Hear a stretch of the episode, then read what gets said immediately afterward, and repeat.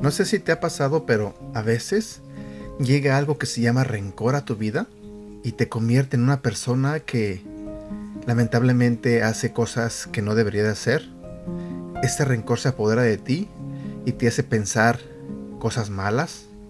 Ese rencor te hace no perdonar a los demás. Ese rencor a la larga termina acabando con tu vida, termina envenenándote. No sé si a ti te ha pasado, a mí en lo personal me pasó por mucho tiempo, por mucho tiempo. Y hoy en día podría decirte que sigo trabajando con, con el rencor. No, bueno, de hecho no es exactamente el rencor. Es más bien el enojo en general, pero sé que es parte de. Pero gracias a Dios siento que mi vida ha cambiado mucho. Ah, mi forma de pensar que tenía antes la he dejado atrás. No del todo, pero sí he dejado la mayor parte atrás. Sé que si me sigo enfocando en las cosas de Dios, en la palabra de Dios, sé que mi mentalidad puede ser mejor, porque voy a tener la mentalidad de Dios. Así que no sé si soy la única persona que ha pasado por eso, pero si a ti también te ha pasado, te invito a que escuches este devocional, porque de eso se trata, del rencor. Así que antes de comenzar, quiero pedirle a Dios que en esta mañana nos hable como nos ha estado hablando todos estos días, fuerte y claro. A lo mejor estos devocionales son un poco fuertes. Quizás estamos acostumbrados a escuchar ah, cosas más tranquilas, pero no nos engañemos. Tenemos que entender que características como el rencor, la hipocresía, este, son cosas que no tenemos que tener en nuestras vidas, especialmente porque somos hijos de Dios. Así que Señor, te pido en esta mañana que nos ayudes a cambiar nuestra manera de pensar, nuestra manera de ser. Quita ese enojo, ese rencor de nuestras vidas que no nos permite ver a más adelante. Ayúdanos a poder perdonar a las personas así como tú nos perdonas a nosotros.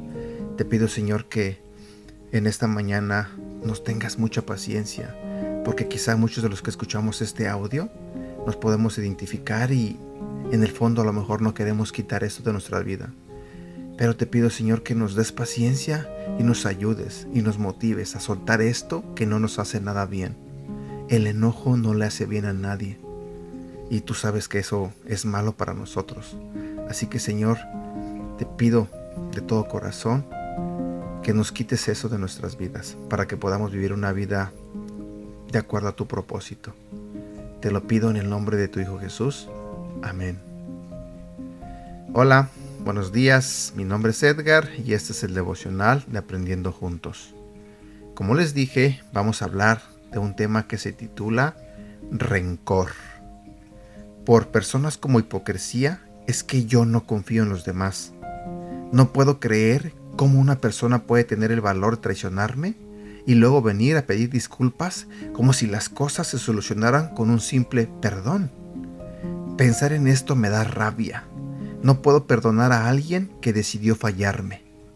¿Y saben lo que más risa me da? Cuando te piden una nueva oportunidad para mejorar las cosas. No caigan en esa trampa, amigos. Dar otra oportunidad es darle otro chance a las personas para que vuelvan a hacer lo mismo. Muchos dicen que soy venenoso, que conmigo es imposible sentir paz, pero solo soy una protección para que nadie pueda hacerte daño dos veces. Oh, por cierto, disculpen, que no les dije mi nombre. Me llamo Rencor. Oración, querido Padre, me siento herido y traicionado, pero si tú me perdonas mis pecados, yo también debo perdonar a los demás. Gracias Dios por amarme a pesar de mis faltas. Te pido Señor que me ayudes a dejar ir este veneno de mi corazón y ser libre por medio del perdón a otros. En el nombre de Jesús. Amén. Versículo para recordar. Se encuentra en el libro de Mateo, capítulo 5, versículo 43 al 45. Esta es otra orden que dio Moisés hace muchísimo tiempo. Amen a su prójimo y odien a su enemigo.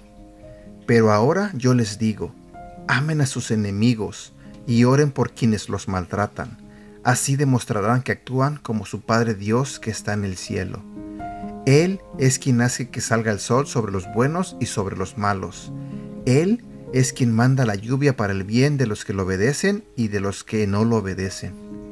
Y aquí llegamos a nuestra parte final de este devocional. Como siempre te lo pido, ayúdame a compartirlo.